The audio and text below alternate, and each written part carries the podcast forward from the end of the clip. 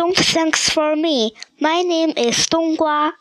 不用谢我，吾乃冬瓜。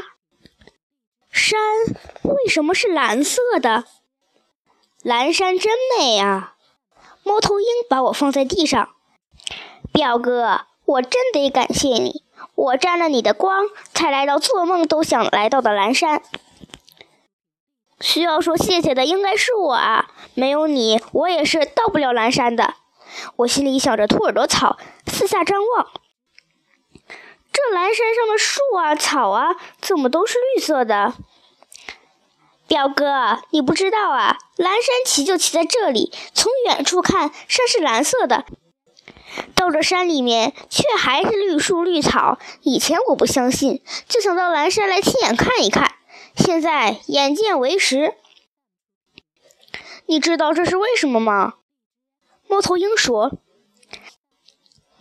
山上有这么多树，它们的叶子会发出一种气体，和山中的某种气体相遇，混合成了蓝色的气体。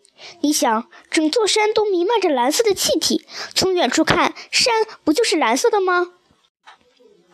猫头鹰说的有道理，我心里只想着兔耳朵草。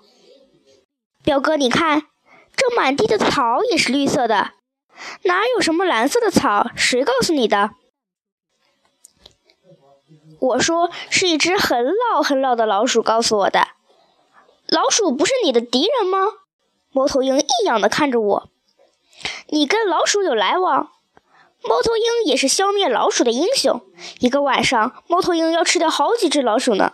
无论如何，他都不能明白，也不能理解我和老老鼠之间那种说不清道不明的关系。有一只老山羊也说兔耳朵草是蓝色的，它总不会骗我吧？我相信这山上肯定长着一种蓝色的兔耳朵草。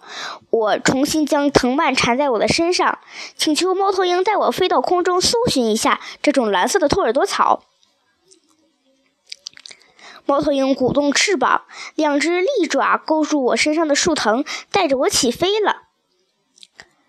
猫头鹰盘旋在蓝色的上空，因为我一心只想着快点找到兔耳朵草，所以我的恐高症也不治而愈。我瞪大眼睛仔细寻找着，不放过一寸土地。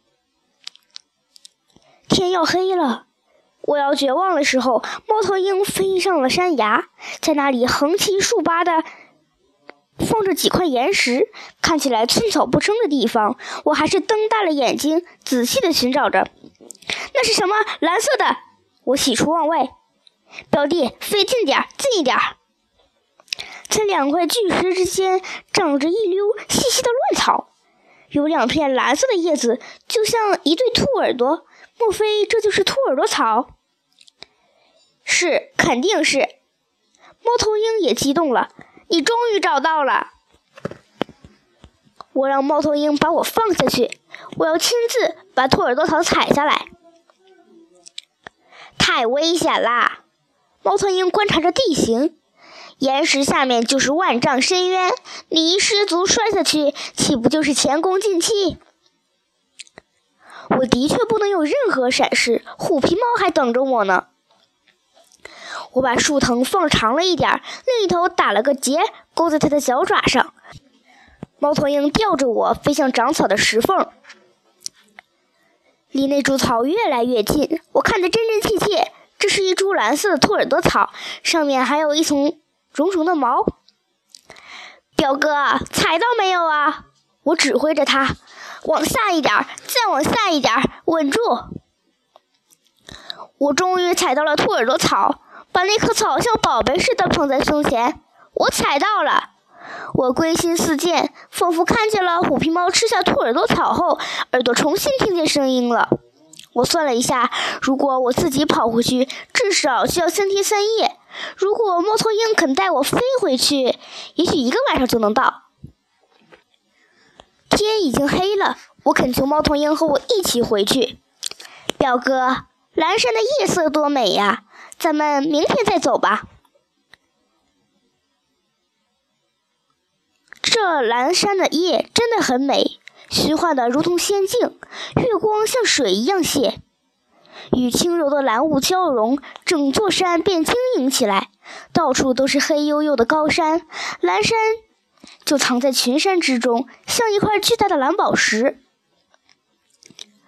猫头鹰经不住我的苦苦相求，终于答应和我一起飞回去。